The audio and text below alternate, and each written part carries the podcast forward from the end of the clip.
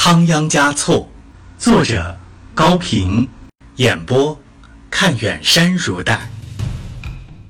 第五章，童年的悲欢，第二集。他终于想起了他要说的话：“茨瓦拉姆，那个香客留下的钱，一个也不要动用，不管等到哪年哪月。”一定归还原主。嗯，我记住了，我一定，我们一定这样做。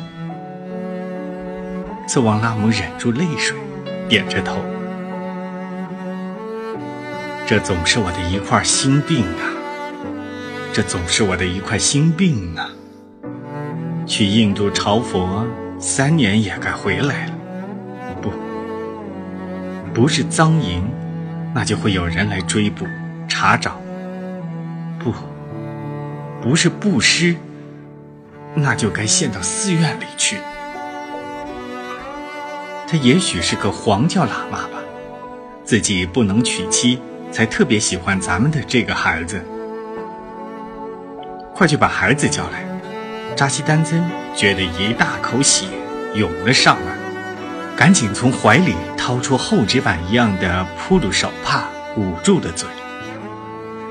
次王拉姆立刻朝村外飞跑，他一边跑着，一边听到有一个滚雷般的声音跟在他的脑后：“你的丈夫最爱你的人，你最爱的人就要走了，远远的走了，永远的走了，再也不回来了。”他觉得自己不存在了，跑着的不是他，而是另一个和他一样的女人。他可怜这个女人，害怕这个女人，这个女人一定是发疯了。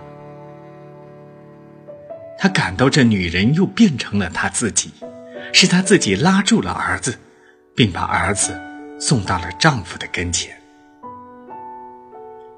扎西丹增挣扎着坐起来。抚着儿子的头，上气不接下气地说：“阿爸，没有给你留下财富。记住，用珠宝装饰自己，不如用知识丰富自呃己。”他用尽最后的力气，一手抓住儿子，一手抓住妻子。突然，手一松，倒了下去，闭上了被美和丑填满了的眼睛。斯旺拉姆抱住他的双臂，摇啊摇啊，又狠命地捶打他，像是要把一个睡得太熟的人捶醒。她相信丈夫还会有疼的感觉，还会醒来的。阿旺加措。没有看到阿爸再次醒来，阿妈却昏过去了。她的头伏在丈夫的胸前，像是双双入睡了。阿旺加措觉得脚下的地塌陷，房里的柱子倒了，他又觉得自己像一块石头，一下子从山顶跌落到深深的谷底，撞成了粉末。他嚎啕大哭，他从来还没有这样声嘶力竭地哭过。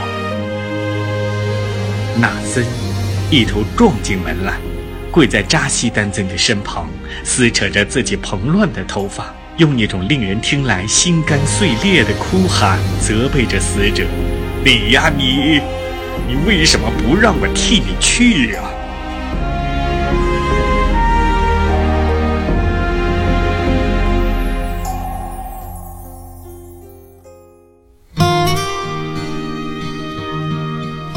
扎西丹增在世的时候，如果说次旺拉姆的身上还有不少女儿性的话，现在他的身上就只有母性了。他在短短的时间里，从一个年轻的妻子变成了一个中年的母亲。她把对丈夫的爱全部加在了儿子的身上，使阿旺加措得到了双倍的慈祥。阿旺加措也好像突然长大了许多，好像去什么地方学了几年回来，变得那样有心思，变得那样有思想，会猜测、体贴阿妈的心情。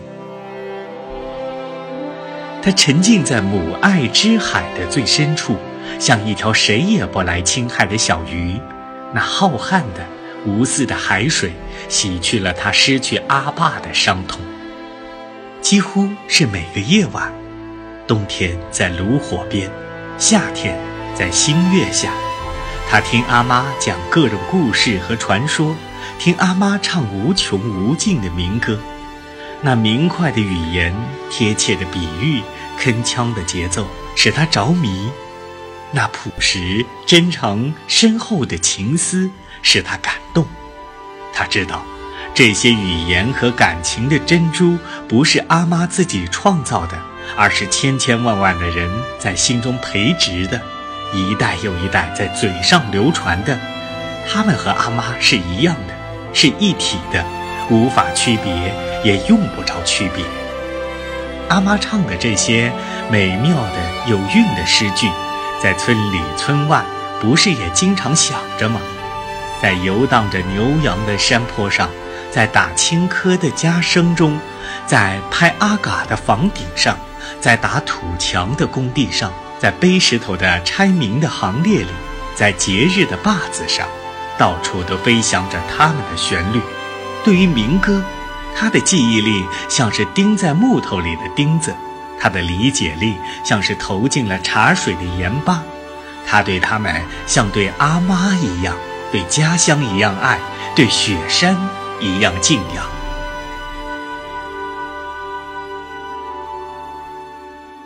又是三年过去了，阿旺加措长到了九岁，他干过的活像他得到的欢乐一样，他得到的欢乐像他记下的诗歌一样。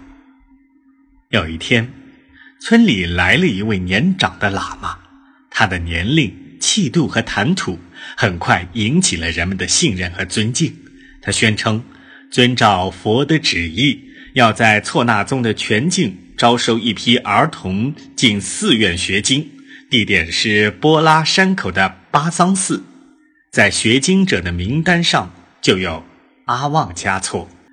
波拉在村子的北方，路程不算很远，只是一路上坡，风景也由秀美。转为壮丽，人们经常提起那个有名的地方。阿旺加措对他也有过朦胧的向往。这个消息无疑是重大的，而且来得突然。次旺拉姆的心绪很乱，许久说不出一句话来。阿旺加措的心里也是寒暖交加，他的好奇心和求知欲吸引着他，想去一个新的地方。看一些没有见过的东西，接触一下另外的世界。即使是幸福的生活太平稳了，老是一个样子，也有些乏味儿。但他又舍不得离开母亲，离开还保留着阿爸的影子和声音的小屋，还有常来找他玩耍的刚祖，甚至那夕阳余晖中的炊烟，长大了的小牛。怎样决定才好？迎接他的又是什么呢？老喇嘛选中了他，是值得自豪的喜事呢，还是隐藏着不测的变故呢？他没有能力做出判断，只有听从阿妈和那僧伯伯的意见。